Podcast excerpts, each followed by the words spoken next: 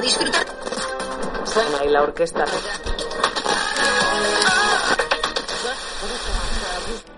consenso más importante de la sociedad moderna es la organización del tráfico, la manera como puede relacionarse una marea de desconocidos que comparten el mismo camino. Con solo unos pocos conductores disidentes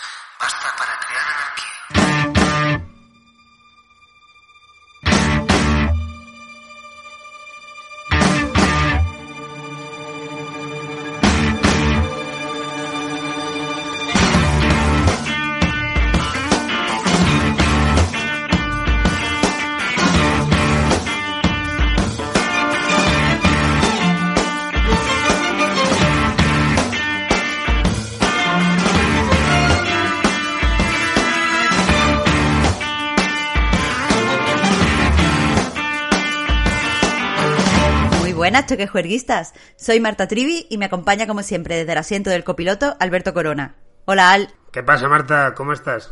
Aparte de con calor, entiendo.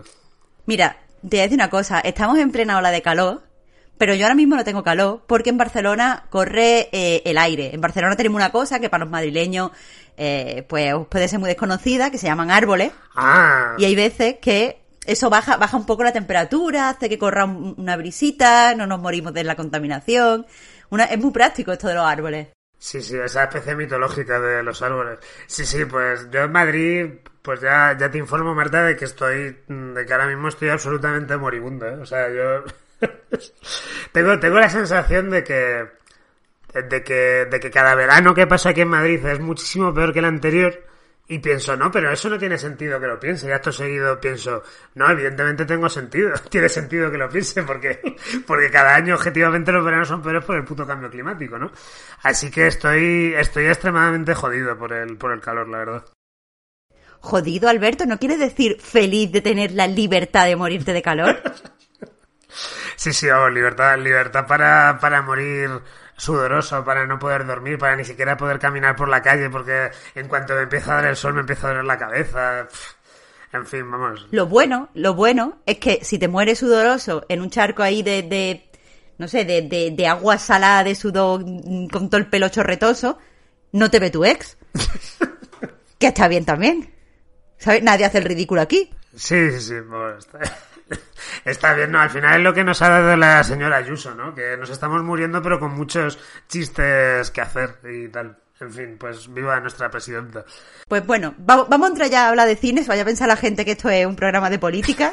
Sí, Lo decía por lo malo, no porque no hablemos de política después cuando hablemos de, de películas, ¿sabes? Claro, no, no es un programa de actualidad política, digamos, pero sí que nos gusta meter mucho la política en, en las peliculitas. A ver, no un programa de actualidad política porque los programas de actualidad política son peores que nosotros. O sea, ya lo podemos decir porque tenemos por lo menos 50 oyentes, ¿sabes?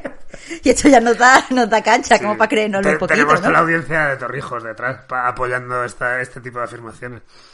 Correcto, correcto. En, en Torrijos, que por lo que me han dicho hacen menos calor que en Madrid. Eh, no, creo- bueno, hace un poquito menos, pero el tema de Torrijos es que ahí hay...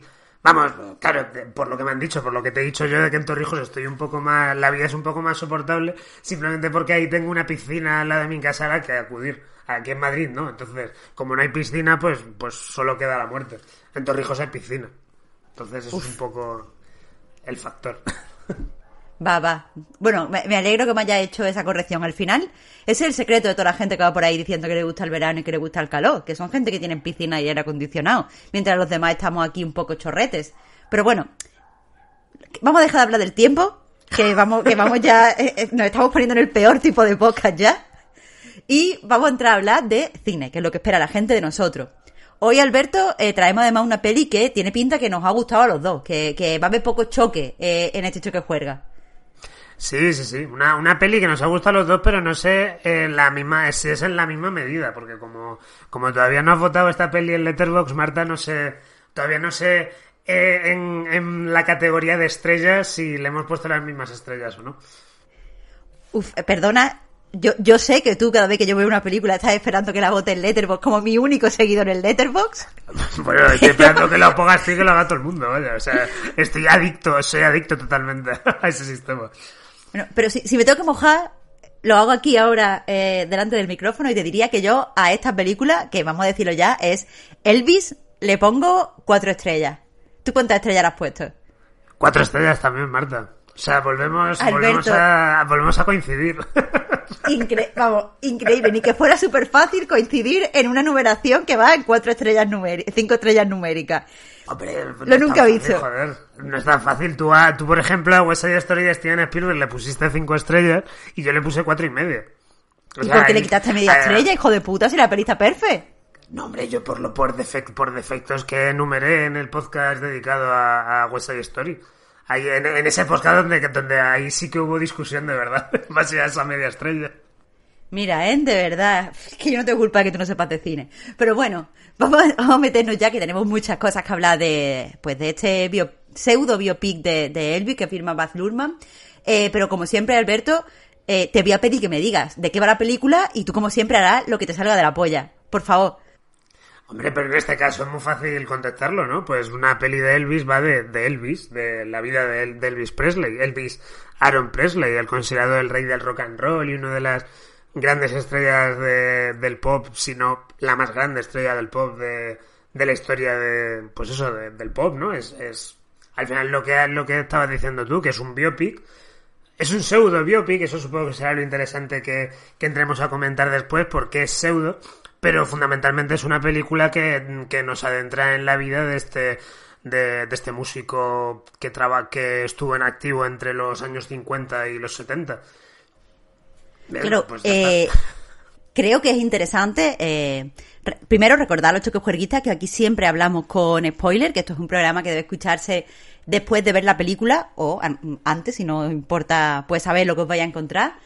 Eh, pero creo que es interesante también eh, a esa sinopsis que dices eh, dejar clara eh, que la, la película no está narrada desde el punto de vista de, la, del protagonista de la vida que está narrando. No está, no vemos la vida de Elvis a través de Elvis, sino vemos la vida de Elvis a través de su manager, que quizá es pues una posición que puede ser controvertida, la analizaremos ahora más adelante, pero creo, no sé cómo lo ve Alberto, que lo interesante aquí sería empezar un poco hablando de, del biopic, porque parece que últimamente, en los últimos años, se hacen muchos biopic, se, premian muchos biopic, los actores quieren protagonizar biopic porque eso les trae eh, premios y parece que los directores, incluso las plataformas de streaming, están bastante interesados en las obras eh, pues basadas en la realidad. Y creo que esto es interesante, esto tiene varias lecturas. Eh, bueno, en primer lugar, yo creo que habría que aclarar que esto del biopic eh, no viene realmente de ahora, siempre ha sido como un poco el género estrella en Hollywood, porque tiene ciertas. como que tiene cierta temática dentro que, que le gusta mucho a la, a la industria. Sí que es cierto que en los últimos años lo que yo creo que ha habido más abundancia es concretamente los biopics musicales. Eh, yo creo que, sobre todo en función al, al exitazo que fue Bohemian Rhapsody, que, que yo creo que, que- fue una de las películas más exitosas de, de su año y tal. Entonces, después de, de esa, sí que hemos tenido más pelis del estilo de Elvis.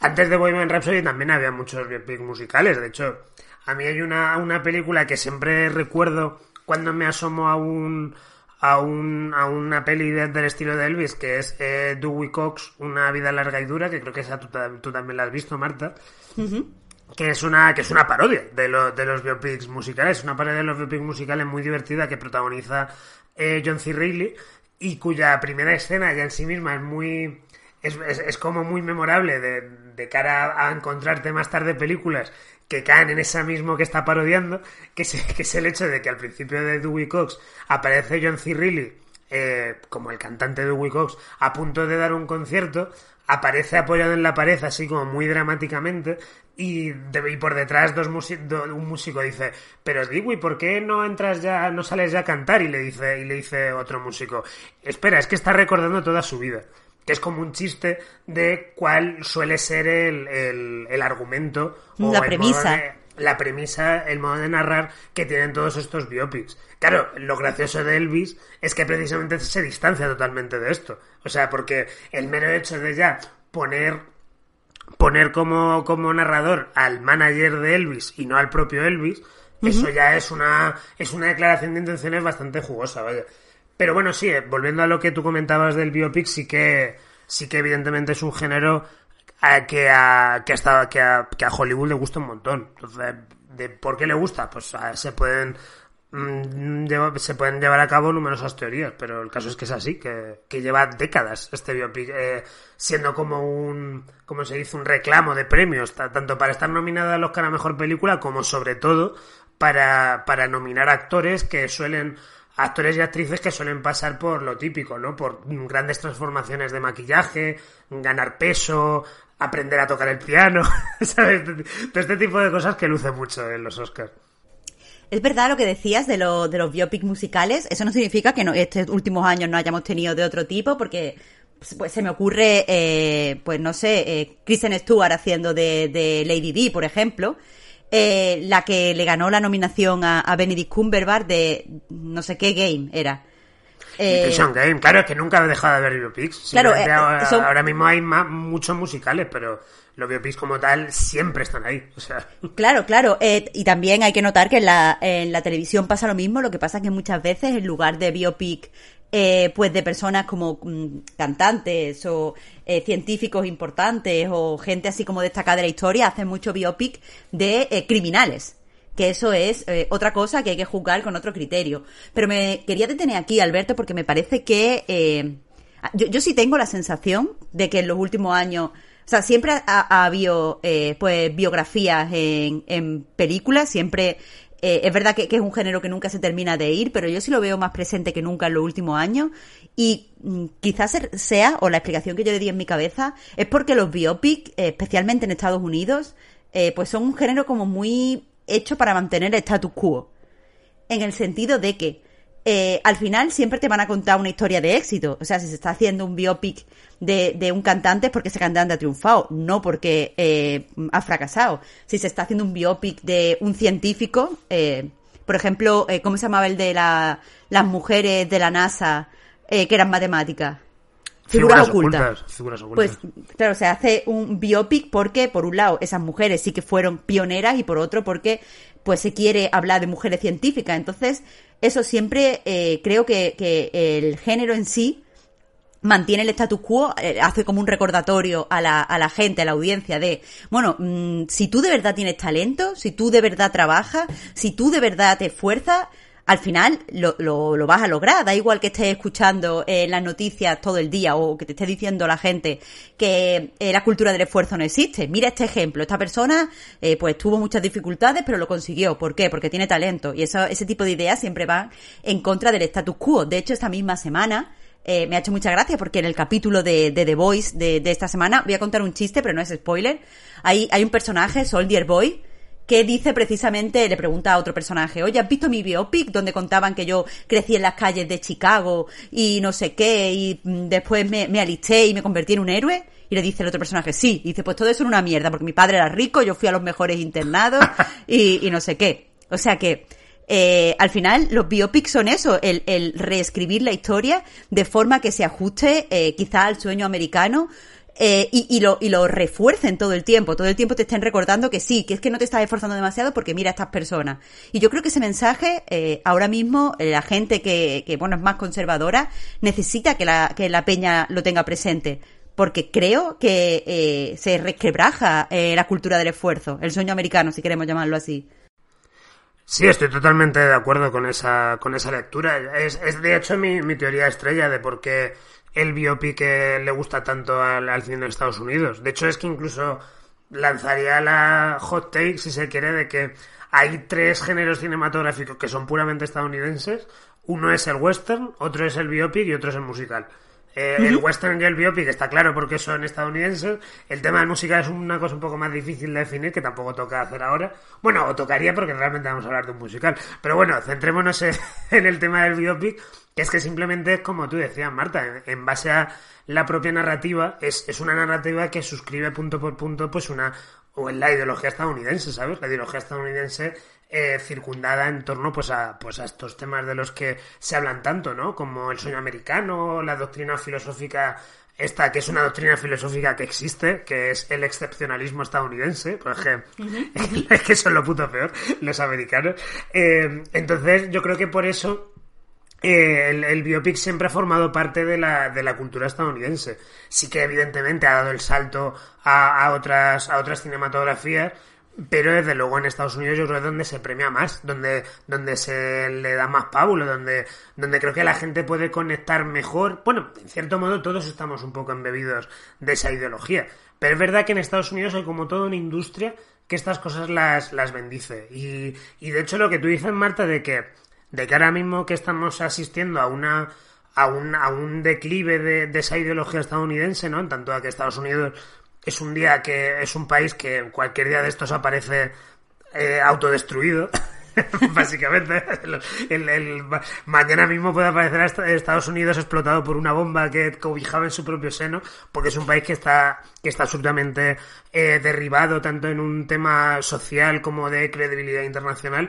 Eh, eso también tiene sentido en tanto a que los biopics cada vez sean más raros y sean más históricos, ¿no? O sea, Elvis podría ser podría ser una constatación de esto en tanto a que es un biopic eh, muy raro, es un biopic muy raro hasta el punto de ya, ya- llegaremos a eso de que es un antibiopic, pero por ejemplo una película que en su momento que de estos últimos Oscar, que es el método Williams, a mí es una peli que me, que me interesa mucho, eh, dentro de que me repugne profundamente, porque, porque es una película que te muestra, digamos, a las claras las, las limitaciones del biopic en tanto a artefacto ideológico, ¿no? O sea, en, tanto a que ya se ha llegado a un punto donde, en base a exaltar eh, las, las travesías de ciertos individuos famosos, eh, ya es que ni siquiera no, eh, o sea, siempre ha sido un, un- un enfoque problemático, ¿no? Porque normalmente los individuos no logran nada solos, ¿no? Y eso es una realidad que el biopic por lo general suele,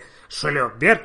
Eh, pero no es ya solo eso, sino que es que en el método Williams abiertamente están poniendo a un individuo cuyos logros son los de sus hijas en base a, porque el método Williams va de Richard Williams, que es el padre de las tenistas Venus y Serena Williams, y es una película absolutamente chiflada en la cual eh, el héroe es un, es un, es un señor que básicamente eh, tortura a sus hijas dentro de un plan absolutamente macabro que tiene para hacerlas famosas, ¿no?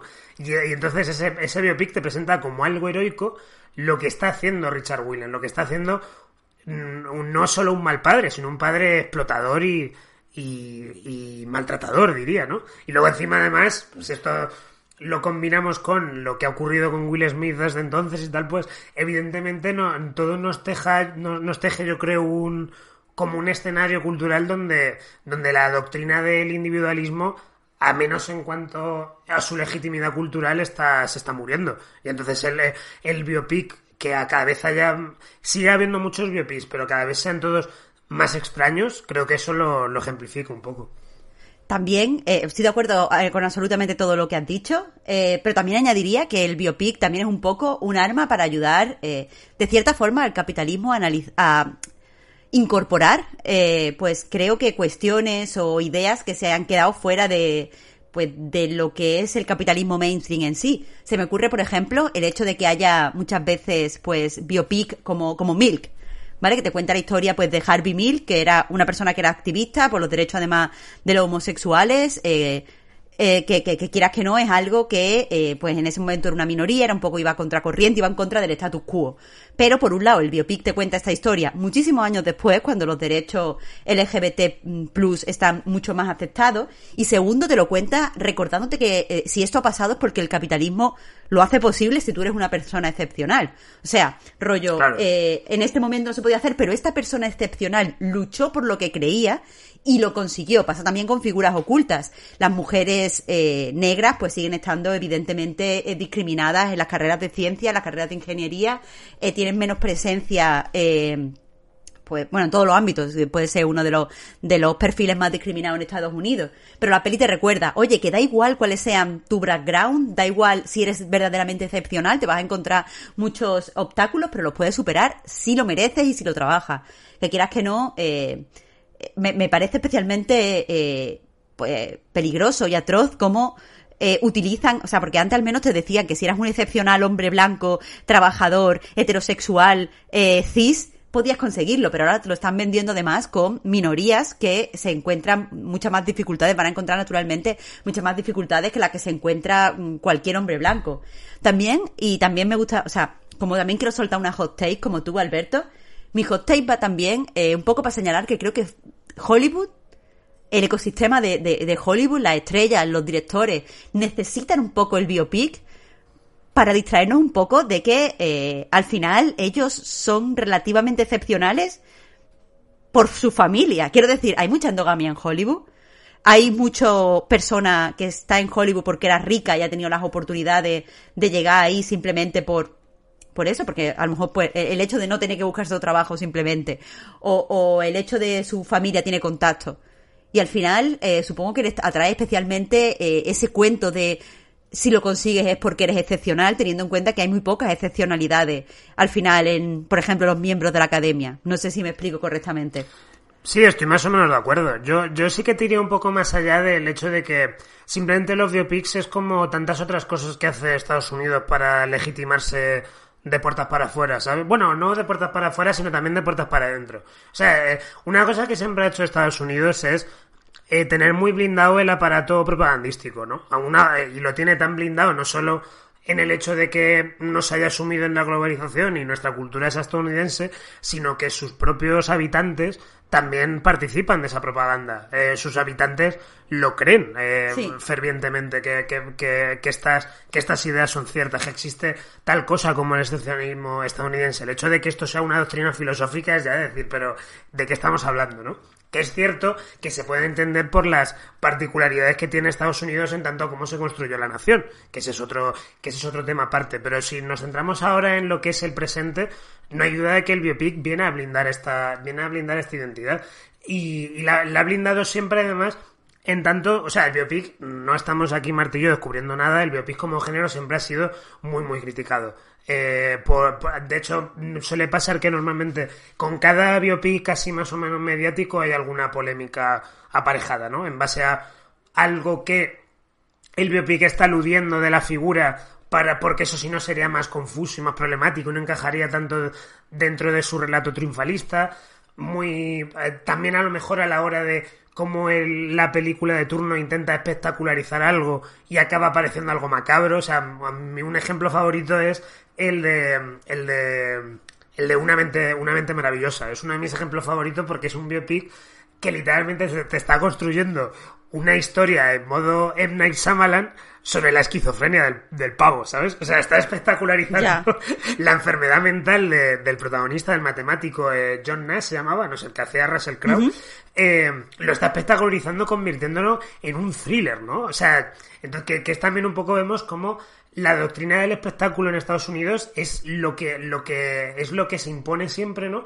Y es un espectáculo que te tiene que vender entretenimiento por un lado, pero también una admiración ciega hacia el individuo, hacia un individuo que lo tenía todo en contra, pero en base a su fuerza de voluntad, su trabajo duro, y eh, no necesariamente a la gente que lo rodea, pues puede salir adelante, ¿no? Entonces, sí que siempre cada vez que se estrena un biopic suele haber una polémica de ese estilo. También, antes comentabas de Imitation Game, también recuerdo que pasó con con respecto al, a lo que ocurría con el personaje Benedict Cumberbatch, que su que las, las terapias de conversión, porque el, científico del que hacía era gay, eh, fue absolutamente eh, torturado por, por sus propios por sus propios eh, empleadores en base a que era gay.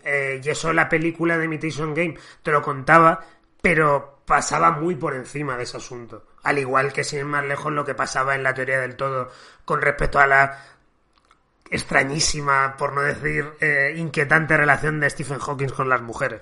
O sea, es como que como que siempre con cada biopic eh, es un poco lo, lo de siempre, ¿no? Que, que, que es que en tanto a que son relatos muy conocidos por el público, eh, pues causan conflictos, eh, es, es inevitable, ¿no? Pero, pero también es inevitable porque es que el biopic en sí mismo es eso, es una es una, yo creo, es un modo de encarar la narrativa pues muy perverso, porque es una, es una forma de, de, ¿cómo te diría yo? De codificar algo real, ¿no? Convirtiéndolo en un, en un relato eh, popular manipulando, manipulando la realidad en base a una ideología que se quiere vender, que es la ideología del, pues, fundamentalmente del neoliberalismo, del individuo y, de, y del capitalismo. Eh, nada que añadir a lo que has dicho. Creo que de, eh, esto nos da la oportunidad eh, definir, o sea, haber definido tanto política como estilísticamente los biopic. Eh, pues nos va a ayudar ahora a hablar un poco de por qué consideramos Elvis un anti-biopic. Solo quería hacer la anotación de que eh, el personaje de Benedict Cumberbatch en The Imitation Game es Alan Turing. Que, Alan Turing, sí, se me ha olvidado. Claro, eh, el de Enigma, vaya. Eh, simplemente para que la gente después no, no nos lo diga, porque sí que es verdad que, que es muy conocido. Y si a mí se me olvidan los títulos de las películas, pues a ti se te olvidan los científicos, cosa que puede pasar a todo el mundo. Sí, eh, también, también yo quería añadir, Marta, que esto de los biopics, evidentemente, se aplica sin problemas a los biopics musicales. Eh, Claro. ent- ent- que, que así ya pues damos, damos paso a Elvis, ¿no? Entonces yo creo que el biopic musical, por mucho que por mucho que haya buenos biopics musicales, para mí, por ejemplo, la estrella en este caso sería Rocketman, eh, sí que son películas que siguen inundadas en estas, en estas inercias y siguen siendo esencialmente problemáticas. En el caso de Rocketman, sin ir más lejos, podemos apreciar el hecho de que era un invento de autopromoción para, para Elton John, porque esta, porque la película Rocketman salió porque Elton John quiso y Elton John Bueno, pero, pero que es muy buen invento de autopromoción, Alberto, por favor. que sí, que sí, sí. Bueno, que hay, hay, hay un podcast, de hecho, que juega dedicado a Rocketman, porque tanto a Marta como a mí nos flipa Rocketman, pero, pero una cosa no quita la otra. Ro- Rocketman era un, era un invento de, de autobombo eh, que, eh, totalmente calculado por parte de Elton John, hasta el punto de que luego cosas como que el pavo usa, utilizará la gestación subrogada, pues en la peli era visto como, anda, mira, aquí está Elton John con sus dos niñitos, ¿no? O sea, porque...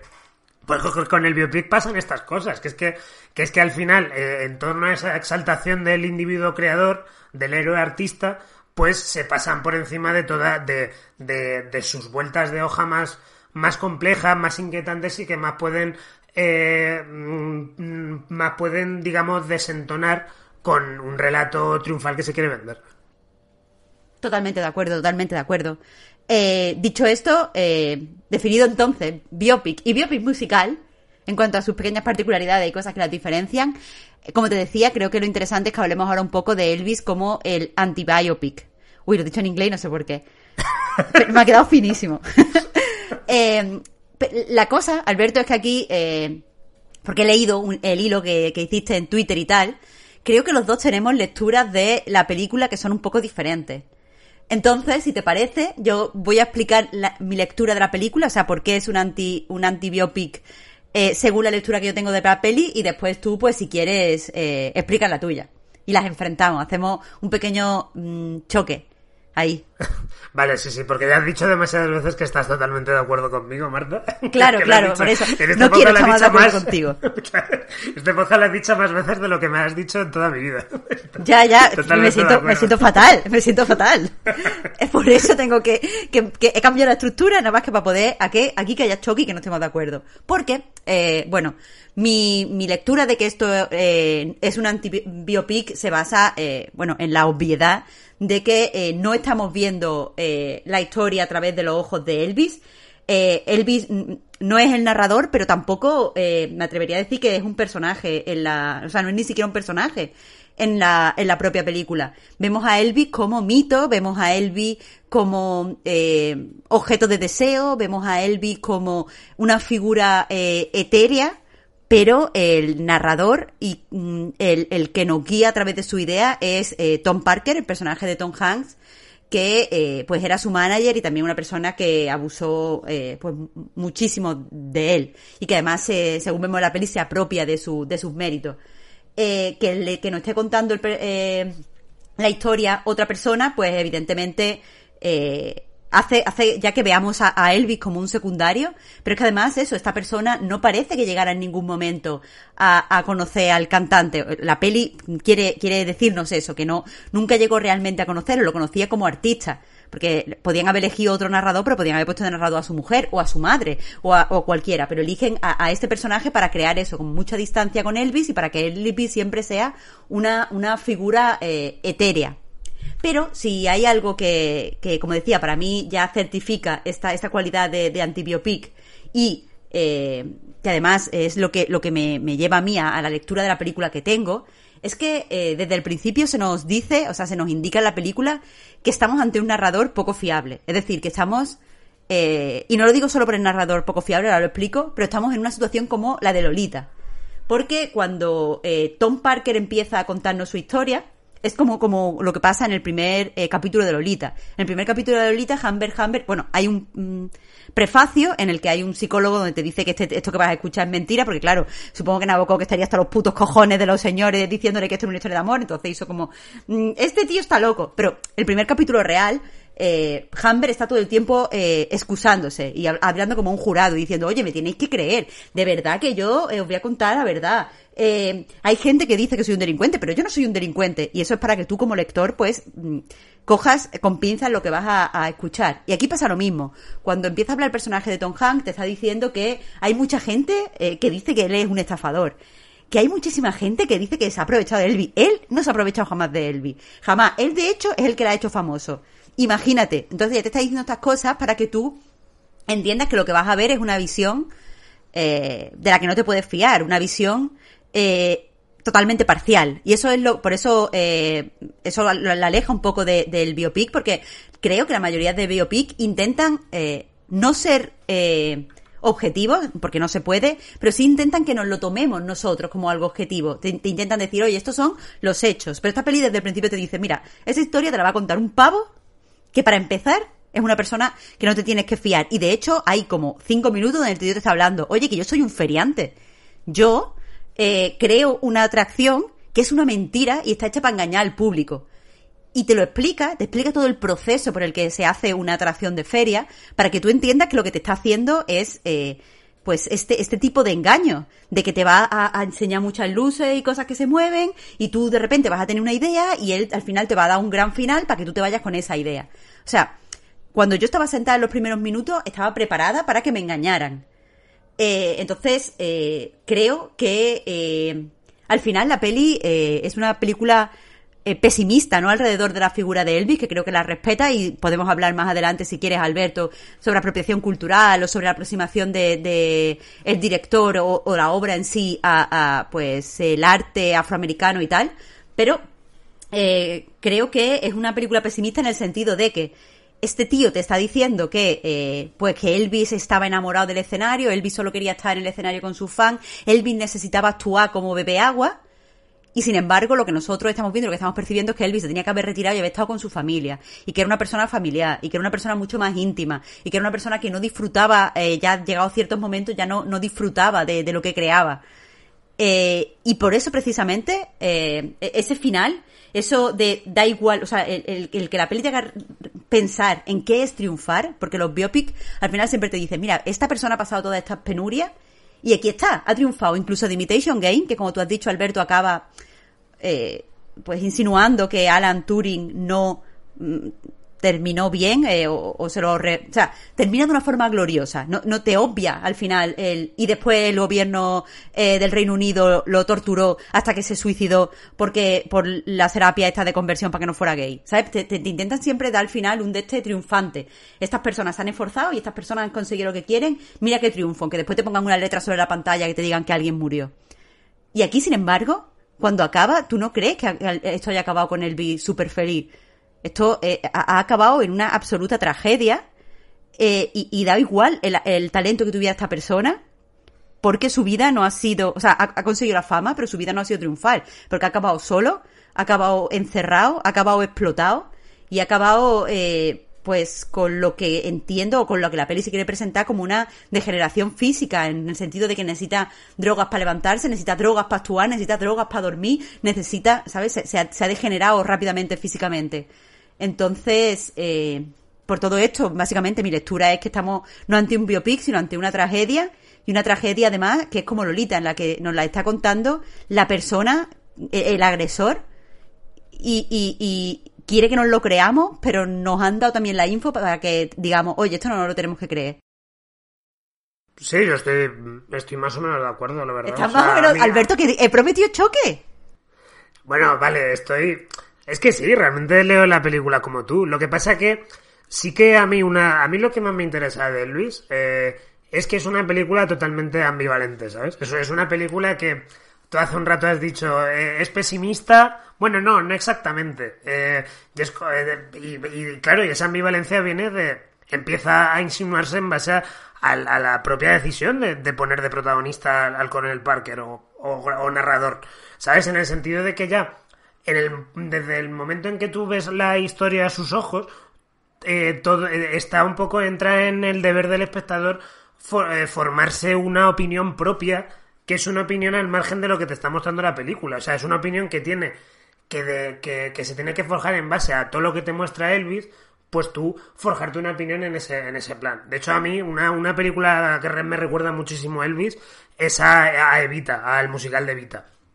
Porque en Evita pasa, pasa un poco lo mismo. Es, es, un, es un biopic musical donde, te, donde, la, donde la protagonista, bueno, mmm, donde la narración viene de una persona que está observando al, a la protagonista, a Eva Perón, que es el, el personaje de Antonio Banderas que es un personaje que te está que te está todo el rato tirando unas ideas con las que el público tiene que dialogar que no que pueden no ser ciertas el, público tiene que conectar esas ideas con lo que le está mostrando la película por otros por otros lugares tiene que contrastar esas ideas con su propia lectura cultural de quién es esa figura ya sea Evita o sea Elvis y tiene que contrastarlo con todo lo que cree conocer de, de los biopics o incluso cómo lee él la, la, cultura pop, ¿no? Entonces, en ese sentido, a mí Elvis me parece una película muy estimulante porque no es una película que te dé, que te dé respuesta, es una película eh, contradictoria, eh, caótica, eh, incluso irresponsable, diría, diría en alguna, en algunos casos, ¿no?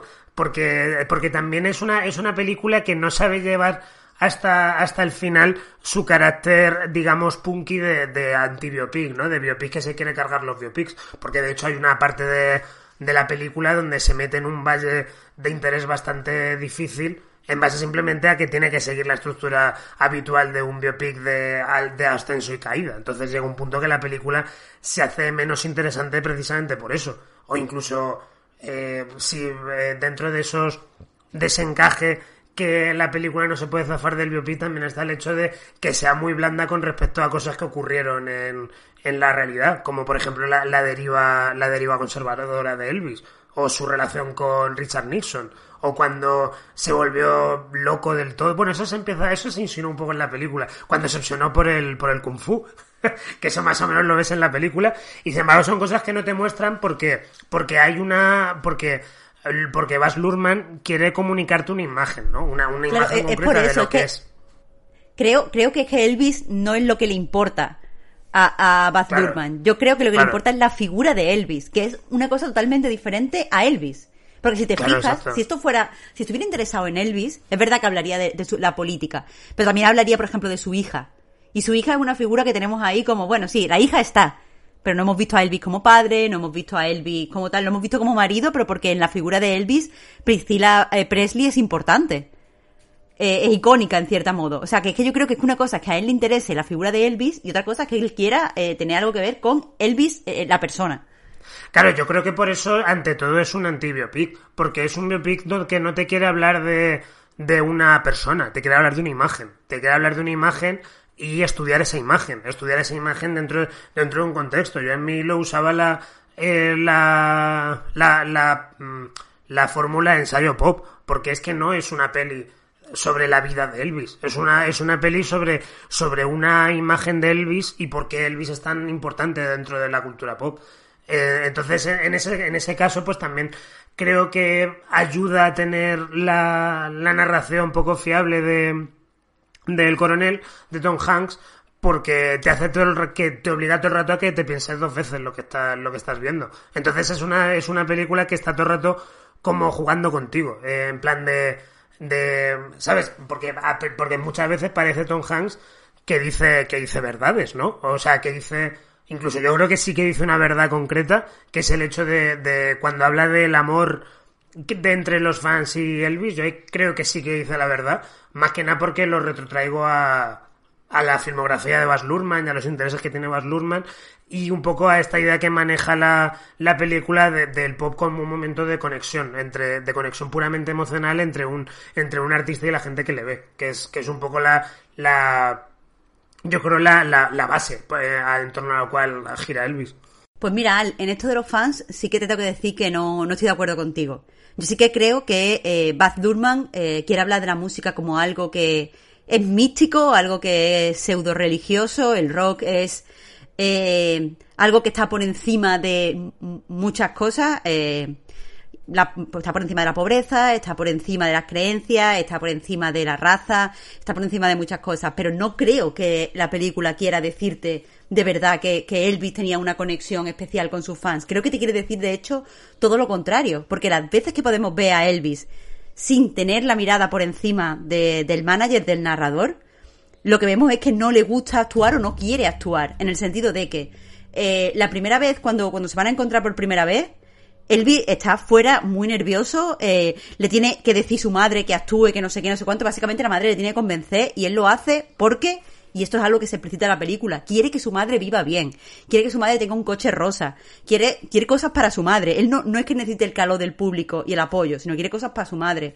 Posteriormente eh, lo vemos que está demasiado agobiado y de nuevo se separa de la mirada del narrador y se va a un eh, club que a él le gusta eh, en Bill Street, que es como el, barrio negro de, de la ciudad.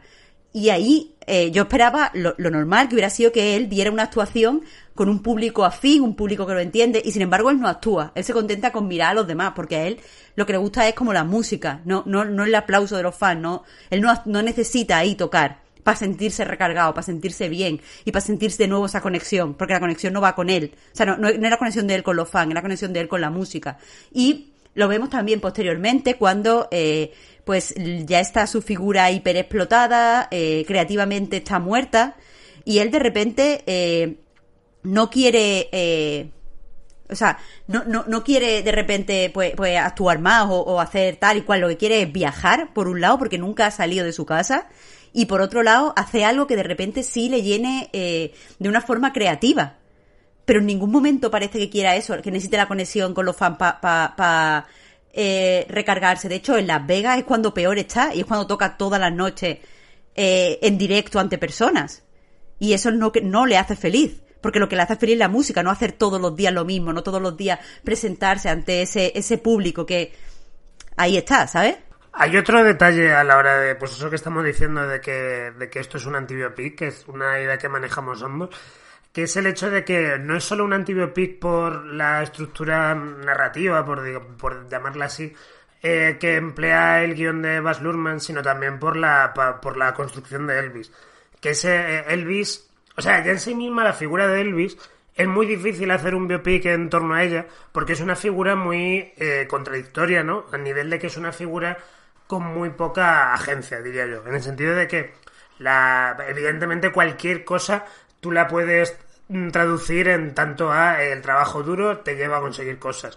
Pero en el caso de Elvis es un poco más complicado porque es una, perso- una, una persona que tuvo tal altavoz mediático que prácticamente todo Estados Unidos vio en directo su decadencia y las cantidades de movidas raras que le pasaron, y en una decadencia marcada, por un lado, por ser un títere en manos del coronel, eso ya se veía en los años 50. Eh, por otro lado, ser un actor fracasado, eso se veía en los años 50 y los 60 con respecto a sus películas absolutamente terribles, porque Elvis quería ser actor, eso es algo también la película te deja claro, que, que él quiere actuar, quiere ser un, un, gran, actor, y eso no funciona, y hace pelis de mierda. Eh, y luego también el hecho que esto en la película no, no se centra demasiado, pero que a mí también me parece importante, que es el hecho de que Elvis no componía sus canciones. En, ese caso era todo, era, era todo compuesto por terceros. Entonces, eh, eso es algo que hace de Elvis una figura un poco difícil de hacer un biopic en torno a, a ella. De hecho, este es el segundo biopic que se hace exclusivamente de él que cualquiera diría que con lo famoso que es Elvis y lo mediático que fue, pues habrían hecho mal. El único que se hizo fue una, un telefilm de los años 70, de un año antes de que muriera Elvis, que dirigió John Carpenter, que yo no he visto, pero, pero que tampoco tiene especialmente buena fama. O sea, es una persona muy difícil eh, para endosarla en la típica narrativa del sueño americano. Y entonces, y entonces lo que hace Baz Luhrmann en torno a esa dificultad es convertirlo en un títer en todos los sentidos. En, eh, o sea, le, arrebata a cualquier agencia. Es decir, vemos que Elvis quiere hacer cosas, pero no consigue nada de lo que se propone. Le arrebata a cualquier agencia, no solo en base al, al, al coronel, a, a las mierdas que le hace Tom Hanks, sino también el hecho a que le convierte en, en el títere de una, de una energía eh, como abstracta. Una energía que podríamos llamar, pues eso, la música. El espíritu de la música que de repente se adueña de Elvis, ¿no? Entonces eso es algo además que vemos literalmente en, en- en- en la que para mí es la mejor secuencia de la película, que es cuando eh, descubre Elvis la combinación del sonido que va a llevar, por un lado el gospel y por otro lado el blues. Y lo descubre en una iglesia donde básicamente vemos que el, que el tipo ha sido poseído. o sea, es, es algo que la película te presenta claramente como a este tío le ha entrado un espíritu dentro. Y en, base a eso pone los ojos en blanco, empieza a moverse como, como si estuviera en como si estuviera enajenado, ¿no? Entonces a Elvis le, le, le- le- eh, eh, Baz Luhrmann concibe a Elvis como una especie de catalizador, de, un- de una, de una energía. Entonces, en base a eso de- del catalizador, esa energía sí que necesita a la gente. Pero claro, necesita, ne- necesita a la gente, no la necesita Elvis, como tú bien has dicho, sino necesita la energía. Porque, porque para Baz Luhrmann el pop es una energía que, para, que no puede nutrirse por sí sola. Necesita a gente que la disfrute, a gente que, que conecte con ella, ¿no? Entonces, eh, una de las teorías que yo manejo es que la parte de Las Vegas está concebida como el gran como el gran pecado del coronel Parker, bueno, uno de los grandes pecados, por el hecho de que encierra a Elvis. Le encierra en un castillo donde solo puede acceder a él una determinada cantidad de personas. Es, es cierto que para Elvis eh, no está en sí mismo la voluntad de yo quiero estar con mis fans. Eh, el- Elvis en todo caso muestra la voluntad de, de moverse, ¿no? De moverse y tampoco si, sin que en eso veamos un pensamiento. Hay una escena muy bonita donde, donde a él le dicen, donde creo que está grabando una canción, y le dicen, si te mueves bailando mientras tocas, eso se cuela en la grabación y tenemos que volver a empezar. Y dice Elvis, es que yo no puedo cantar sin moverme. O sea, en todo momento a Elvis le vemos como una figura que no tiene agencia por sí mismo, es una figura que está poseída por una por unas fuerzas eh, sobrenaturales. También es una, es una figura que, que vincula muchas veces Baz Luhrmann también con el con lo superheroico, ¿no? En torno a, a que a Elvis le gustan mucho los cómics de- del Capitán Marvel y de hecho en la escena de la iglesia aparece con el rayo de del propio Capitán Marvel. Eh, pero yo creo que eso se lo hace sobre todo para subrayar su grandeza. Lo principal es que, es que concibe a Elvis como una especie de, de cosa absolutamente excepcional que ocurrió donde el dios de la música de repente desempeñó un mortal bastante mediocre, bastante débil, sin tampoco nada interesante para que expandiera su obra por, por, la, por la tierra. Te voy a decir una cosa, y es que esto que estás diciendo eh, está presente eh, en otra, de otras formas, pero, pero muy presente en toda la obra de Baz Luhrmann, porque mientras me decías esto, por ejemplo, de eh, concibe el, pop como, como una energía de los dioses y tal, eso también lo hace. Eh, eh, eh, la serie que tiene Baz Luhrmann en Netflix sobre, sobre el hip hop, The Get Down. En The Get Down, eh, el protagonista sí que es verdad que te lo ponen como un chico con mucho talento, un poeta, no sé qué, pero es incapaz de comunicar, o sea, puede escribir, pero es incapaz de comunicarse. Y de repente, cuando va a hacer hip hop, él eh, es otra persona y de repente el mensaje que está haciendo no es estoy triste porque mi padre ha muerto, de repente está hablando de todo el sufrimiento que eh, pues los chicos negros de ese sitio llevan porque la paternidad no sé qué, ¿sabes? No, no está hablando de algo específico, es un altavoz para algo más importante, pero también está muy presente lo de lo superheroico, por ejemplo en The Get Down, porque en The Get Down lo que hace es que disfraza la historia del hip hop como una competición entre superhéroes. Y después está, eh, pues por ejemplo, el tío que inventó lo de tener los dos platos para poner las bases y tal, pues este tío es un súper eh, maestro de, de las artes marciales que en realidad te va a enseñar a eh, poder vencer a eh, el sistema que representa no sé qué. Eso es, eso es algo que está explícito. O sea que básicamente ha trasladado lo que ha hecho, lo que ha hecho en The Get Down, lo ha trasladado a eh, Elvis. Pero sí que me parece interesante esto que dice, que es que en The Get Down sí que te dicen que los chavales, no solo con la música, sino también, por ejemplo, con el graffiti, eh, están haciendo algo que está por encima de ellos, porque sí que creo que, que Baz Luhrmann piensa que la creación, la creatividad está por encima de los seres humanos en todas sus películas. Pero me, me interesa esto que decías de que lo pone, eh, pone esta energía, esta, esta elección de los dioses en un eh, pelele, ¿sabes? En una persona que eh, no tiene capacidad de eh, decidir qué hacer con ese talento. Y quieras que no, eso sí que, sí que refuerza mi idea de que esto es un poco una tragedia. ¿Sabes? De que, de que tenemos como al artista más importante de todos los tiempos y este artista tan importante no tiene nada que decir. La tragedia de Jesucristo, incluso podríamos decir, ¿no? Porque al final, un poco, por ponernos ya en ese plan bíblico, también con Jesucristo pasaba un poco eso, que es que Jesucristo como tal era un pelele. Era un títere Alberto, que nos de- demandan. no, pero hombre, que no pasa nada, que esto, esto es canon. de- Abogados, de los abogados cristianos ahora mismo están iniciando una querella contra Choque Juerga. No, pero mira, esto, esto que dices del pelele además está... eh, yo eso, yo lo comparto contigo y es ver- es verdad, no había hecho la, la afinidad con The Get Down, pero es que incluso si vamos más allá del tema del pelele y esta forma de ver el pop lo asociamos con la música, eso también encaja con la utilización que hace de la música Baz Luhrmann en sus películas.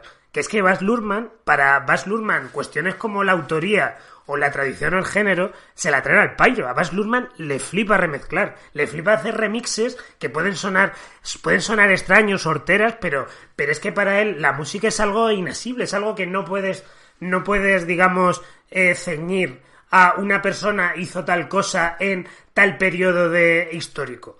¿No? Entonces, eh, de hecho, por eso pasa con Elvis, que es que hay unos remixes que son absolutamente chiflados, donde empiezan, te empiezan a meter rap, eh, hacen, hacen una, hacen una cover de Viva Las Vegas, que a mí me pareció horrenda, pero que por otro lado decía, joder, bien hecho Baz Luhrmann, ¿sabes? Porque, porque me parece una forma muy, muy fresca de, de, de acercarse a la música, y esto es algo, por otra parte, que ya, incluso antes de The Get Down, habíamos visto. Más allá de, por ejemplo, el uso de Lana del Rey en, La Gran Gatsby, que creo, por cierto, que es una película con la que tiene bastante en común Elvis.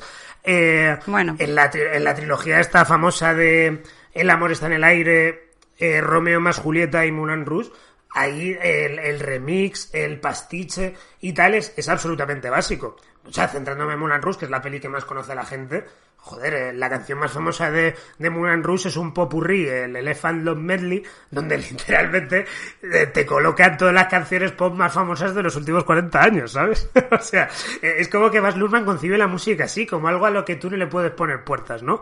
Y como una energía cósmica, ¿no? Que nos, que nos está rodeando, que está todo el rato reformándose, está todo el rato experimentando mutaciones, donde algo tal como la esencia es lo de menos, porque lo que importa es eh, que la reciba el público cuando cuando la, cuando cae en manos de la gente y tal.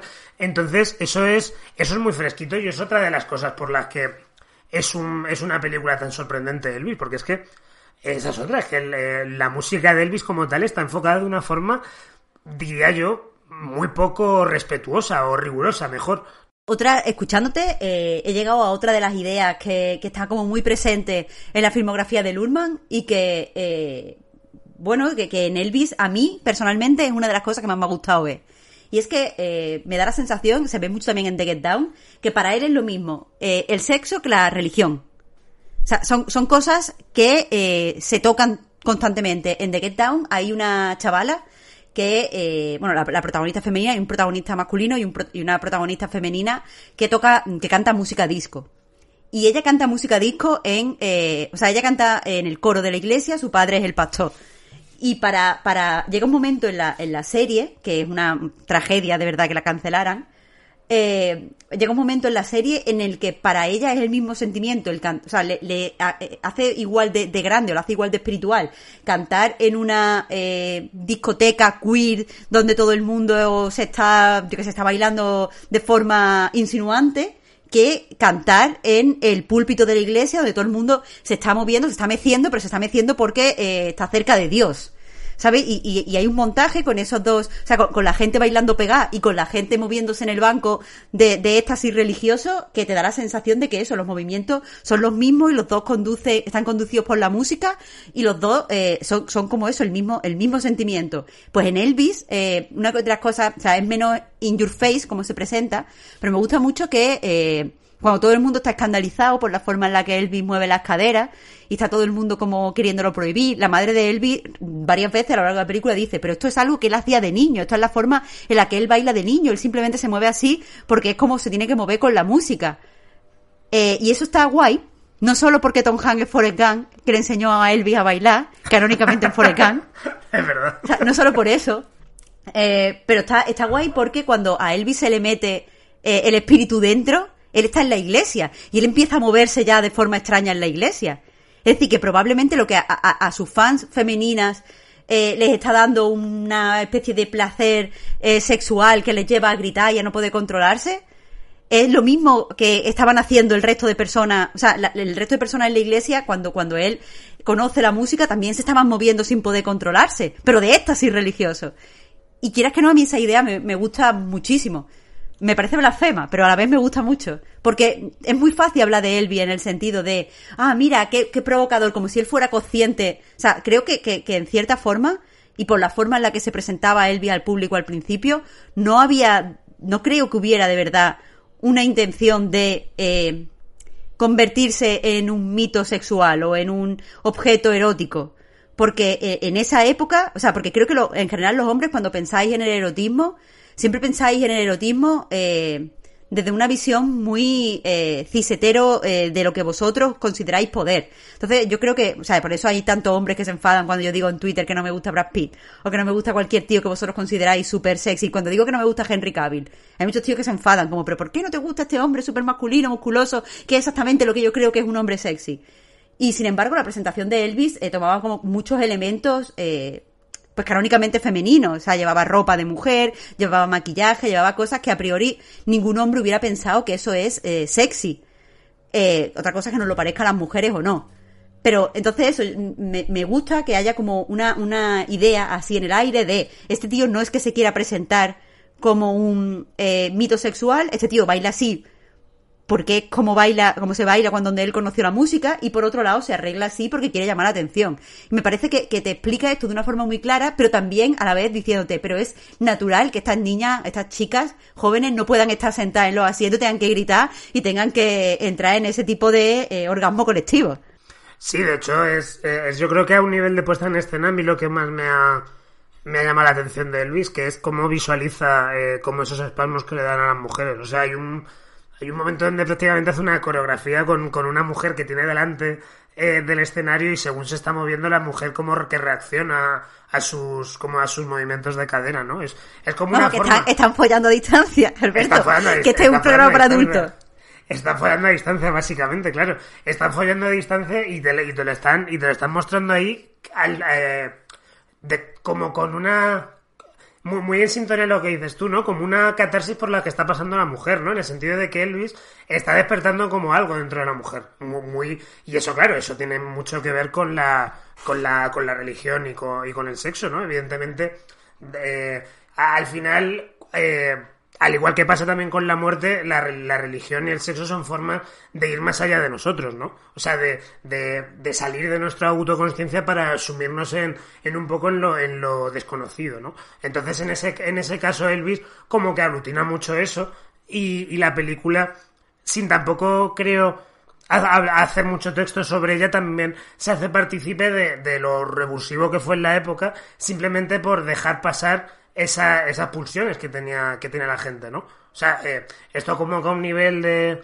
de historia cultural sí que se, se ha tendido a relacionar con otros con otras grandes figuras de la época que fueron revulsivas precisamente por su por su imagen no una, una imagen que desafiaba la masculinidad hege- hegemónica eh, y entonces eh, como que Baz Luhrmann coloca ahí coloca ahí a Elvis de una forma muy instintiva también porque Baz Luhrmann es un director eh, muy queer o sea hasta el punto vamos yo creo que es homosexual aunque no, eh, estoy en un 90% convencido eh, al, tanto de esto, pero esa sensibilidad también es algo que ves en, en todas tus películas, en todas sus películas. De hecho, yo ayer vi Australia, que era la, la peli que me faltaba por ver de él, una peli que puede ser la peor, pero como Baz Luhrmann las tiene todas buenas, simplemente esta es la menos buena.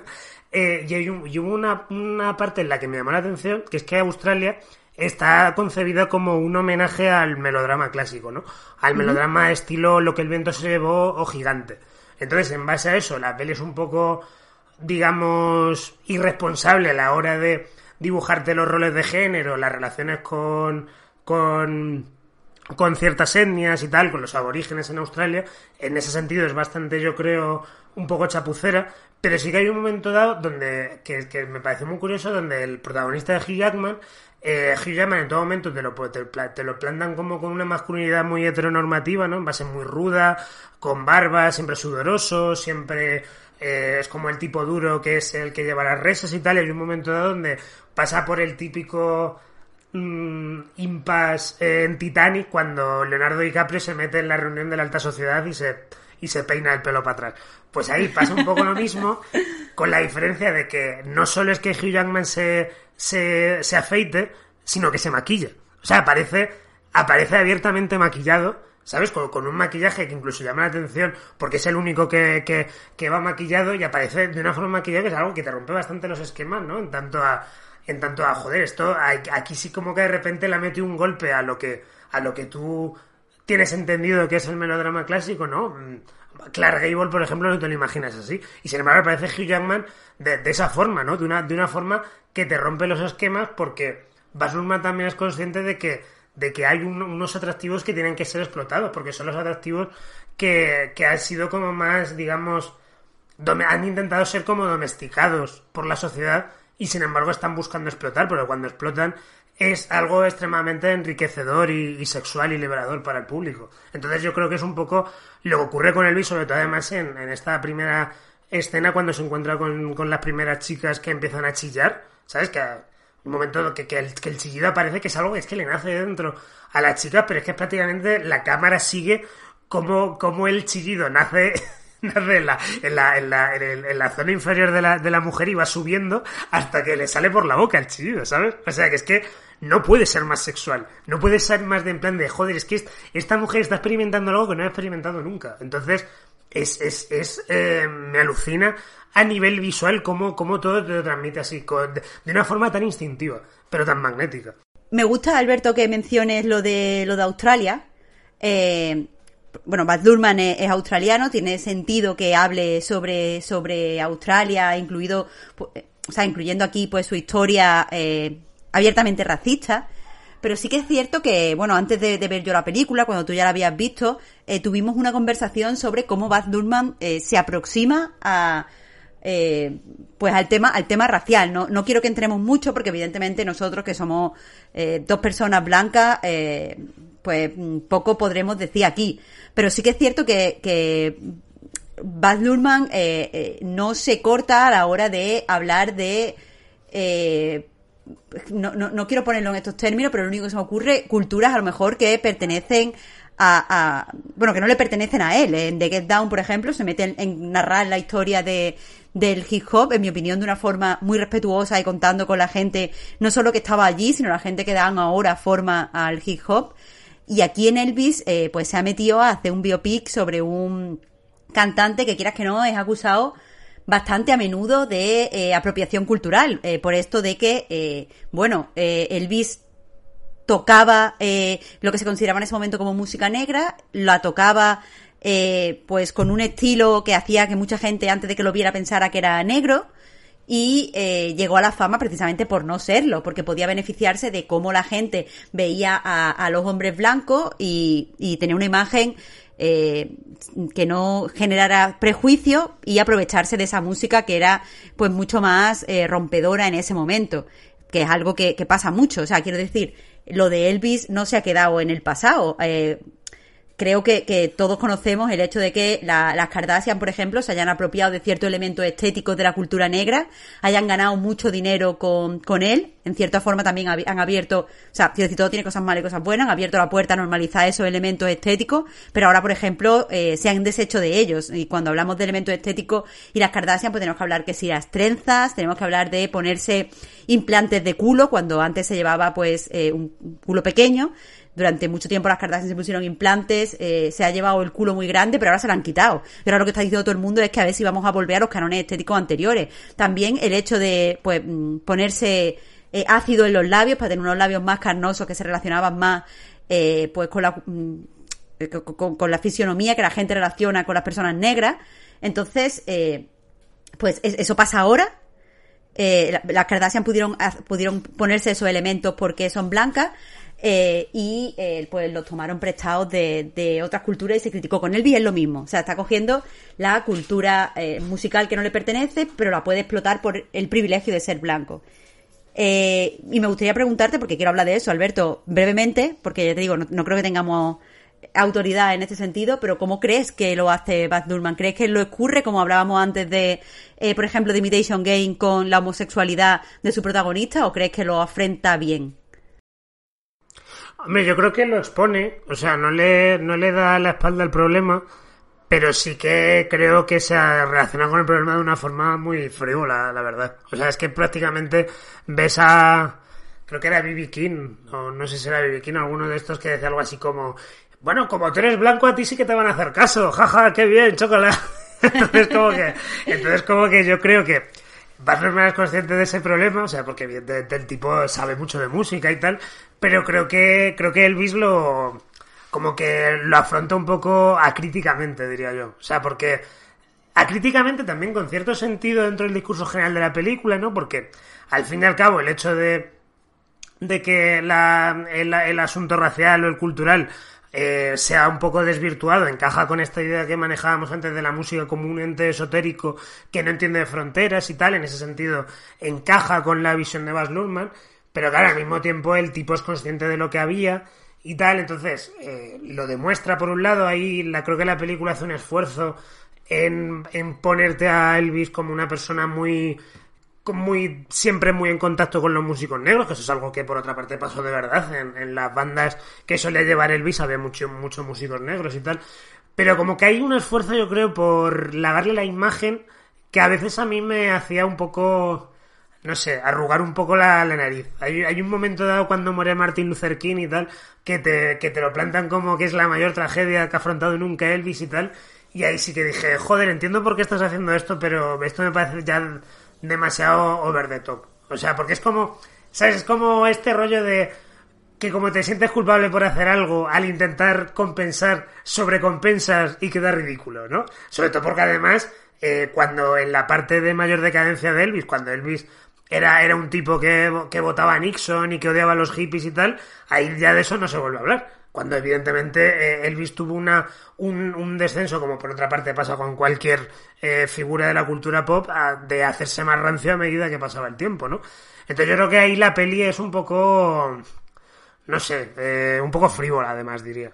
En ciertas partes pienso como tú, pero no del todo, porque creo que la peli eh, se acoge a una cosa que es cierta y que a priori hay que tener en cuenta, que es que eh, Elvis sí que creció en un barrio mayoritariamente negro y sí que creció de verdad con esa música. Quiero decir, cuando hablamos de apropiación cultural, por ejemplo, por volver al mismo ejemplo por ser muy conocido, con las Kardashian, estamos hablando de unas mujeres que han crecido como mujeres blancas, siendo muy ricas, y de repente eh, han visto aquí algo estético que le llamaba la atención simplemente por el apartado visual y lo han tomado para, eh, o sea, ganando dinero de por medio.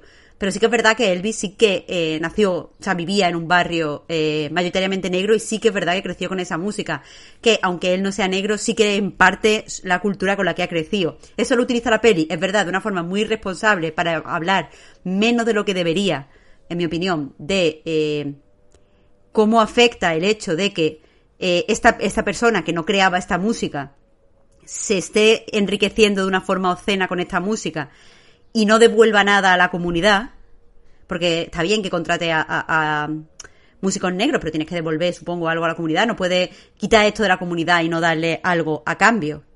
Eh, y sin embargo, eh, no leo la, la, escena de Martin Luther King como, como tú, porque eh, la escena, es verdad que, que Elvis se ve que se queda fatal y tal, y llora y bla, bla, bla, pero sí que creo que la escena lo que viene a, simbolizar un poco es que eh, Elvis cuando pasa eso está absolutamente desconectado de la comunidad afroamericana. Está haciendo cosas que es simplemente por ganar dinero y por eh, pues mantener el status quo y está totalmente asimilado por la, cultu por la cultura mainstream. Cuando él, él lo que disfrutaba era de la cultura un poco en, lo, en los márgenes. Por eso lo de, la, lo de la música negra. Entonces creo que lo que viene a reflejar la escena no es tanto que esté triste porque ha muerto Martin Luther King, sino que está triste porque eh, no, no, no, está ahí eh, participando con la comunidad de esta tragedia. Él está totalmente aislado en una pseudo primera jaula de oro en la que lo encierran. Así que, que bueno, creo, creo que es interesante, pero, pero sí que es verdad que la peli eh, podría hacer más, porque ya que quieres, o sea, yo entiendo que no se metan las cosas personales porque quiere hablar de Elvis como un mito, pero el mito de Elvis sí que está mmm, tocado por esto. Sí, es un, el mito de Elvis como tal. Eh, esto siempre ha sido un conflicto y evidentemente no, no podíamos esperar de Bas Luhrmann que, creo que es un director al que yo valoro mucho, pero que tampoco voy buscando en él un... O sea, no, no voy buscando en él documentales. Yo lo que quiero ver con Baz Luhrmann pues son películas mm, apasionantes y vibrantes, ¿no? Entonces eso es lo que me da. Y tampoco cabía esperar de Baz Luhrmann que se, que se mojara mucho en este terreno, pero sobre todo cuando el, el tema de Elvis en cuanto a la apropiación cultural está muy, muy discutido. Porque, sin más lejos, en la misma época, James Brown, eh, como el padrino del soul, decía que él y Elvis eran hermanos. O sea, él no tenía ningún resentimiento por el hecho de, de, de que Elvis se hubiera enriquecido con, con la música negra. Y al, al igual que pasaba con muchas otras figuras. Luego, por otra parte, ya en los 90 sí que Public Enemy eh, machacó bastante a Elvis, ha habido mucha gente que la ha criticado y tal, pero claro, también ahí eso no deja de también ser gracioso porque volvemos un poco a lo mismo, a realmente Elvis qué, qué tipo de responsabilidad tenía en este asunto, si es que Elvis no hacía nada, Elvis lo que hizo lo que hizo básicamente fue cantar de una forma concreta y moverse de una forma concreta que de repente toda esa música la exaltaba, la llevaba como a un poderío que, la, que antes la música no, no había tenido. Bueno, sí que hay un punto donde se te deja caer que el tío como que copió o imitó de una forma consciente eh, los movimientos de Little Richard, ¿no? Hay, hay una escena donde es- escucha el Tutti Frutti eh, poco antes de que él también lo incluya en, en uno de sus primeros discos, ¿no? Entonces como que en ese sentido yo creo que la peli es como que como que en tantos otros aspectos se limita a contarlo porque es una cosa que hay que contar, sin tampoco yo creo darle más más yo creo más importancia que una ornamentación. O sea, es un poco similar, aunque en este caso sí que me molesta un poco más a la vaguedad con la que te describe sus relaciones familiares, que eso para mí es lo peor de la película. O sea, lo de Ah, todo lo de sus padres me da todo lo de sus padres me da muchísima pereza, lo de su mujer y su hija me da el doble de pereza aún, porque son porque son escenas que es que no no tienen ningún tratamiento específico, son son escenas intercambiables con cualquier otro biopic. ¿Sabes? Eh, sobre todo en el caso de la, de la mujer y de la hija, que es que como que tienen tres escenas y cada vez que aparecen en pantalla la mujer y la hija parece que estás viendo Bohemian Rhapsody. O sea, es... es eh, a, mí, a mí en concreto me dio, me dio bastante pereza. Y, luego además con el caso de sus padres, que podría ser más interesante, ¿no? Esta relación que tenía con su madre y demás, el, eh, que su padre fuera alguien totalmente anulado por la voluntad del coronel, al igual que, al igual que el propio Elvis y tal. Esto yo creo que son detalles que es que la, la película parece que te pone porque los tiene que poner. O sea, porque pues que no parece que a Baz Luhrmann le interese en lo más mínimo. O sea, es que a Baz Luhrmann lo que le interesa es ver a Elvis en el escenario. No le interesa nada de lo que pase fuera del escenario. Entonces, como que parece que son cosas ahí que es a mí lo que me lo que hace que se me quede un poco la película, que es que son- pa- parece que son pasajes que, que Luhrmann no ha podido esquivar en tanto a, a, a que al final no deja de hacer un, no estaba haciendo una película de Elvis. Pero son, son la verdad, son segmentos que me tiran bastante la peli para atrás. Porque no solo es que me parezcan aburridísimos, sino que es que me parece que no tienen ningún, ningún enfoque novedoso. Se limitan a, a estar como, como de figurantes, ¿sabes? En plan de, hombre, pues sí, si estamos hablando de Elvis, pues habrá que hablar de, habrá que hablar de su mujer, de su hija y de la relación que tenía con su madre. Pero es que eso no, no lleva a nada, no, vamos, así es como, así es como lo veo yo, creo que no, a mí desde luego nada de esa parte me interesó lo más mínimo. Yo lo veo como tú y por eso mismo te diría que eh, vamos a centrarnos, eh, porque nos queda poco tiempo y, esto es algo eh, al que tenemos que dedicar eh, un tiempito obligado. Eh, vamos a, a centrarnos en algo que sí que le interesa al director, como es eh, lo que tú has dicho, Elvis en el escenario por un lado y eh, el apartado visual, porque Baz Luhrmann, por mucho que nosotros hablemos aquí de sus temas, por mucho que nosotros hablemos aquí de... pues la- las eh, shortcuts narrativos que suele tomar. Al final es uno de los directores, está considerado uno de los directores eh, pues mejores o más interesantes actuales por el poderío visual que, lleva adelante. Y creo que en ese sentido Elvis no decepciona. O sea, la peli eh, es increíble porque, o sea, tú, tú mencionas un cierto valle donde perdiste el interés. Para mí no fue así. Para mí toda la peli fue a toda velocidad. Y en parte no es solo por lo que está pasando, porque muchas veces lo que está pasando te da un poco igual y es una sucesión de actuaciones, sino porque la cámara no para, porque usa todo tipo de recursos desde... eh, pues eh, portadas de periódico que se hacen realidad, con mapas, con escenas de película, con eh, escenas subjetivas que son imaginación, con... eh, to- to- todo el tiempo están pasando cosas nuevas, todo el tiempo se está reinventando visualmente.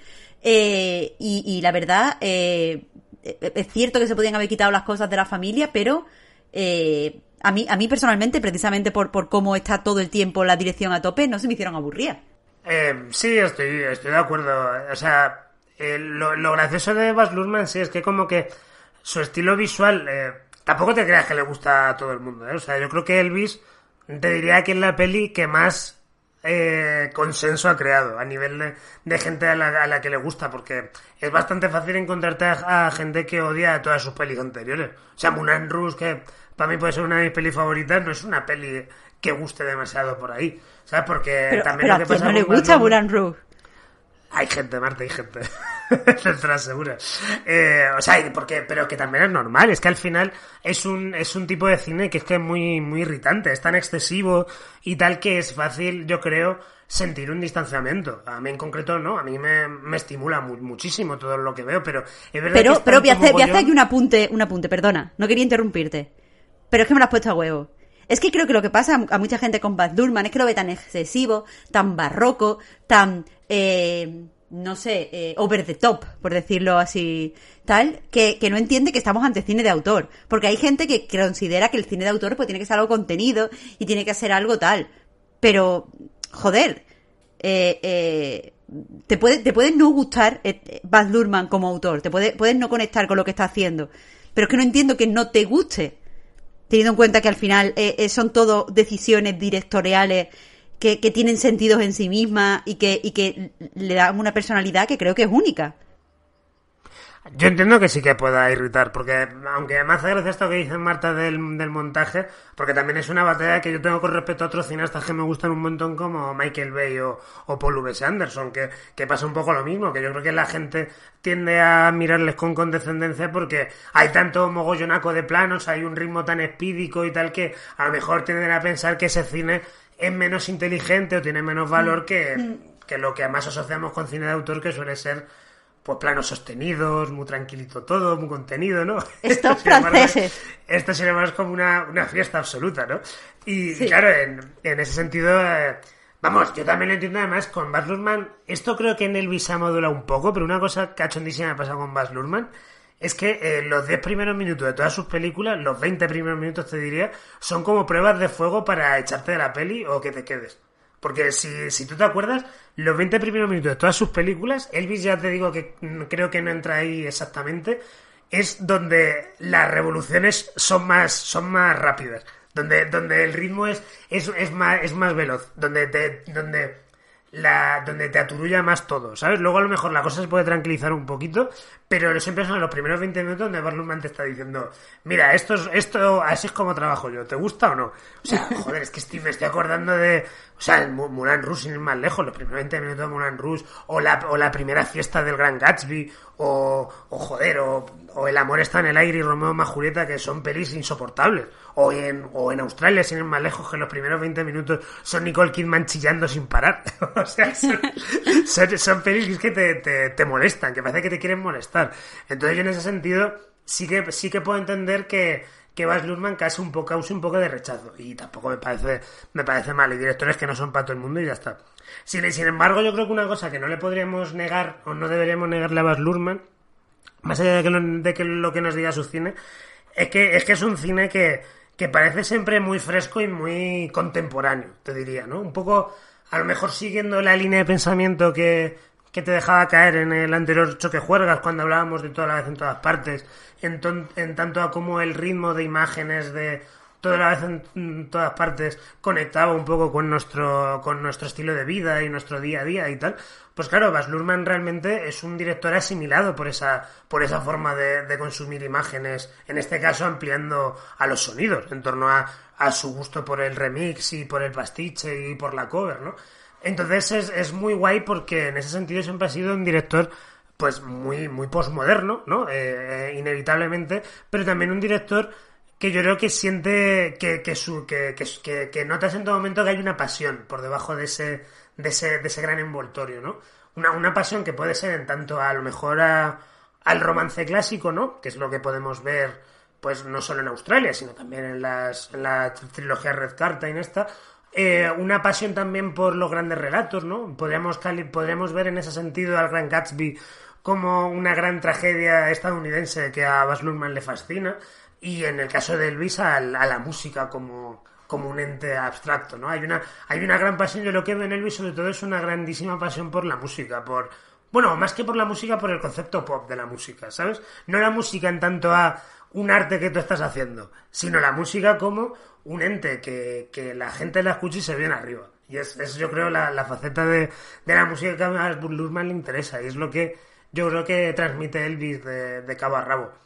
Eh, curiosamente, sin tampoco dejar que la música respire tanto como mejor podía pasar en Moulin Rouge, que es como su otro musical, ¿no? En Moulin Rouge sí que había mucho mogollón de cosas, pero sí que podemos más o menos desgajar números musicales, ¿no? Separarlos en tanto a números musicales más o menos de concepción clásica, en el sentido de ahora la trama se para y van a cantar eh, Your Song.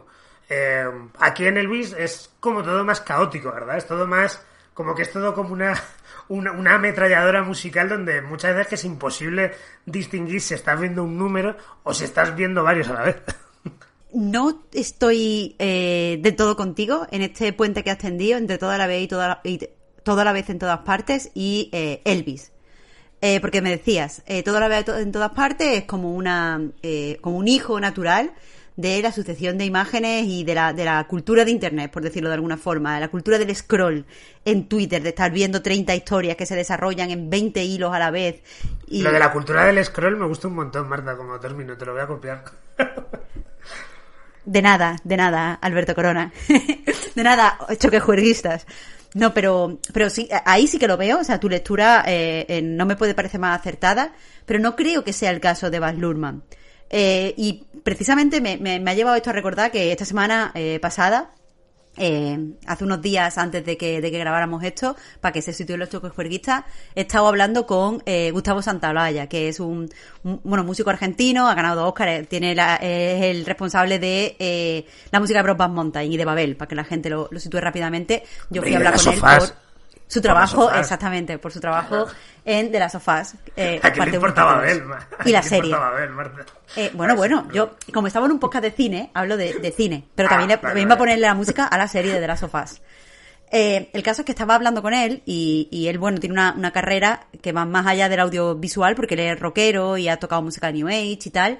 Y eh, él me decía sobre su propio trabajo que eh, él cree que siempre, sus canciones siempre suenan modernas y siempre suenan actuales, porque eh, lo que hacía era todo el tiempo bordear eh, los límites de la música. Entonces, como lo estaba todo el tiempo bordeando, son difíciles de encuadrar en una, en una época. Eh, y, creo lo escuché en concierto al día siguiente de hablar con él sobre esto y me dio la sensación de que sí, que precisamente se ha definido de una forma muy exacta. Y creo ahora que Baz Luhrmann es un poco igual, porque no me parece más moderna Elvis que Moulin Rouge. Pero sin embargo, nuestra eh, percepción eh, de las imágenes ha cambiado muchísimo desde que se estrenara Moulin Rouge hasta este momento y nos relacionamos con las imágenes y con el cine eh, y sobre todo gracias a la, a la intervención de las series, con, el audiovisual en general de una forma muy, muy, muy diferente. Pero si tú ves una, una persona que, que lo traemos, que ha estado aislada no sé cuántos años y le ponemos Moulin Rouge y ponemos después Elvis, yo no creo que, se vea esa evolución del mundo de las imágenes. Las dos parecen modernas, pero las dos parecen modernas porque eh, siempre estaba Durman eso, bordeando los límites de, de, de, cómo percibimos las imágenes y basándose sobre todo en un barroquismo que ni se, ni, se llevaba en la época de Moulin Rouge y por eso supongo que, que genera este eh, rechazo que tú comentabas, pero que tampoco se lleva exactamente ahora. Eh, el humor que hace Van Lurman, por ejemplo, tampoco es un humor que beba ni de la cultura meme, ni eh, anteriormente, por ejemplo, de este tipo de comedia americana eh, que, que, estaba en auge cuando, cuando se estrenó Mulan Rouge, eh, de, de Utah por ejemplo. O sea, es un humor propio y que se basa precisamente en su barroquismo y en la forma en la que transgrede eh, la historia de la música. Porque hay algo gracioso, por ejemplo, en una de las de los escenas cómicas de Mulan Rouge, es que eh, de repente eh, pues uno de sus personajes canta Like a Virgin. Eh, la gracia es que esté cantando esa canción en el momento que la está contando, o sea, que la está cantando y todo lo relacionado con, con Like Virgin y con Madonna eh, dentro de la historia del cine.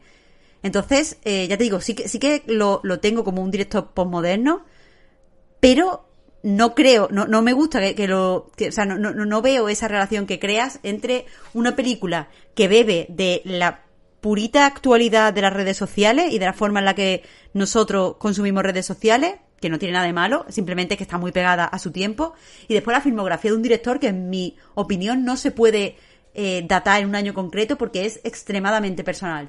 No, sí, sí, yo simplemente hacía el enlace por una cuestión rítmica, ¿sabes? De que, de que la velocidad de imágenes y tal, eh, pues sí que podía tejer un puente a nivel de, de los ritmos que tenemos en el día a día, pero, pero tampoco creo, evidentemente no vienen de la misma zona. De hecho, vería más a Bas Luhrmann en, en un poco en el, digamos, en el departamento, por decirlo así, de, de gente como las hermanas Wachowski. De hecho, de hecho decía David Erlich en su crítica eh, que, que, claro, que él no se había encontrado nunca con tal sobrecarga de, de estímulos desde Speed Racer, de, de las hermanas Wachowski. Y, y, y, claro, y entiendo a dónde va. Es que, es que al final eh, es un poco lo que dice. Realmente Baz Luhrmann tiene un estilo.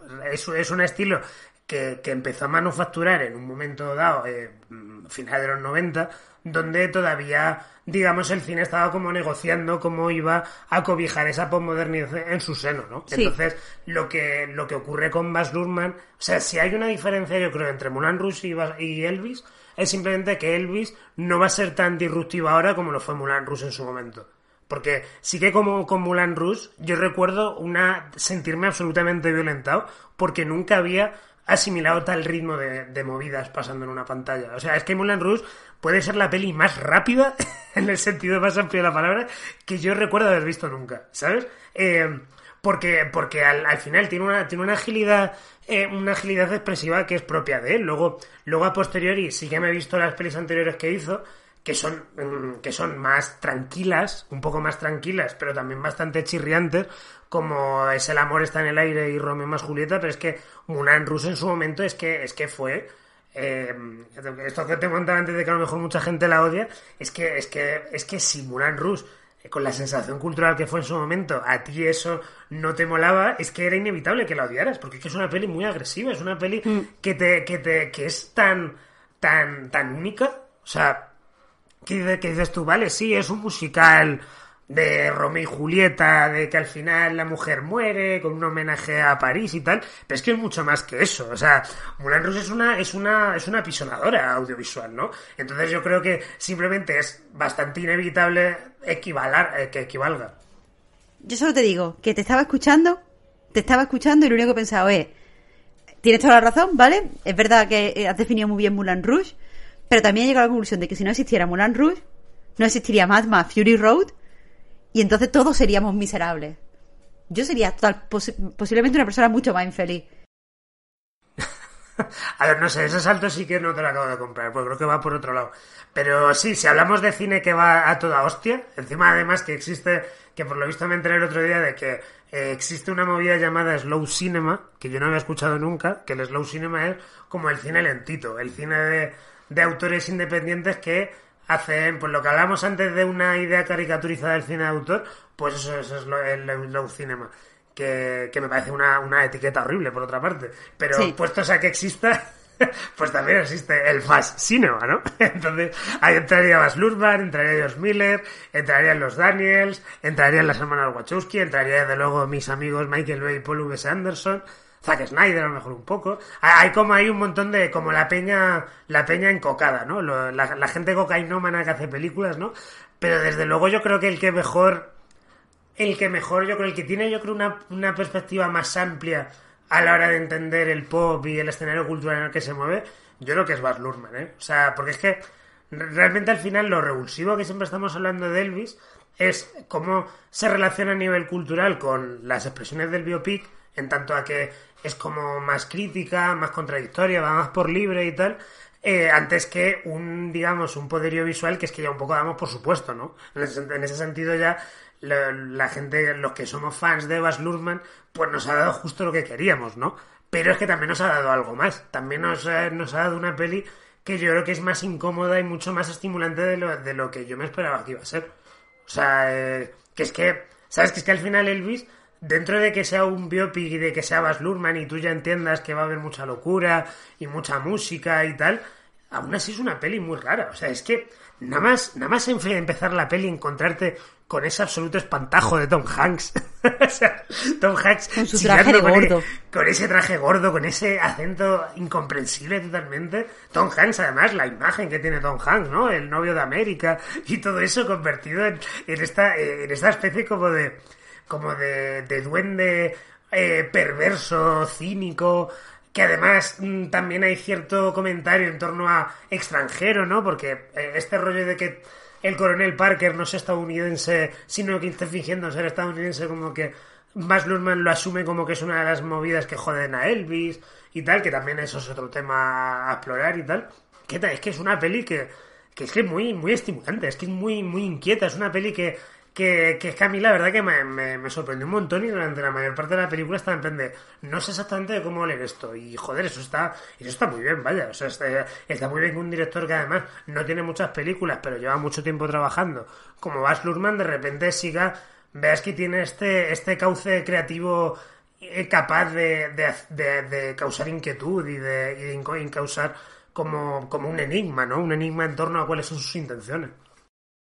La verdad es que las imágenes se suceden rápido, eh, las ideas también, así que eh, simplemente proponiéndole, proponiéndole a los choques juerguistas eh, que normalicemos la etiqueta a toda mecha eh, cinema, como, como, co- así, pero, o sea, que se use así en inglés. O sea, la gente cuando quiera escribir inglés, escriba eh, slow cinema y al, al otro lado a toda mecha cinema. Eh, Va, eso me gusta. Vamos a normalizarlo entre todos. Yo desde aquí se lo pido a los choques juerguistas que, que la utilicen hasta que se, se convierta en un estándar. Porque si se ponen etiquetas en francés y los americanos las cogen, se ponen etiqueta en inglés y nosotros las cogemos, ¿por qué a toda mecha cinema no puede ser una realidad? Así que, con esto terminamos el programa hoy. Eh, no sé si quieres eh, una última hot take, Alberto. Sí, que me da mucha pena que no sonara Always on My Mind. Me da, me da mucha penica eso, la verdad. Bueno, que eso un poco se alinea con lo que comentaba antes, que apenas hay números musicales como tal, que está todo como amontonado y demás, que, que tampoco tengo especial problema, porque me parece fresquito y tal. Al, fin- al fin y al cabo las canciones de Elvis las tenemos todas muy escuchadas, pero sí me dolió que no sonara Always on My Mind. Bueno, a, a cambio de eso, sí que te digo que Baz Durman eh, ha hecho un disco curado en, en Spotify, o sea, podemos escuchar la banda sonora de la cu- película. ¿Un disco curado? Sí, un, un curated, Alberto, de verdad. Yo no tengo culpa que tú no sepas inglés, ¿eh? ríete todo lo que quieras, pero yo no tengo culpa que tú... eh, Parece, parece que estás hablando de un jamón. que sacar un jamón. Bueno, yo no tengo culpa, choque juerguista, que Alberto no tenga ni puta idea de lo que está hablando. Pero lo que quería decir es que la banda sonora de, de la película puede escucharse en Spotify con comentarios de Baz Luhrmann. Eh, y a mí personalmente me, pe- me parece una idea estupenda, que me gusta mucho y que me estimula muchísimo. Así que, eh, bueno, es una pena que falten canciones que todos queríamos oír, pero por otro lado, eh, está muy interesante escuchar a Baz Luhrmann explicarte por qué hizo el el remix de esta canción con esta canción. Que quieras que no. Sí, la, la versión de Indie Ghetto está muy guapa. ¿Verdad? Como- Te lo dije, es que me, me flipa, me flipa. Es una pena que solo estén los créditos, pero está muy bien. Eh, y dicho esto, pues hasta aquí nos, hasta aquí llegamos, eh, choques juerguistas. Esperamos eh, pues volvernos a sentar pronto a hablar de otra película. Alberto, ¿hay alguna en el horizonte? Mm. Jo, pues no lo sé, Marta. Como no quieres ver la peli de Thor, Bueno, no, ya está. O sea, cancelamos el programa. Cancelamos el hasta el, programa. año que, hasta el año que viene. Hasta siempre, choques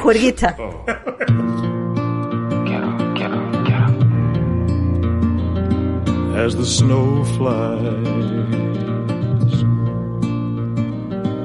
On a cold and gray Chicago morning, a poor little baby child is born in the ghetto. And his mama cries. Cause if there's one thing she don't need is another hungry mouth to feed in the ghetto.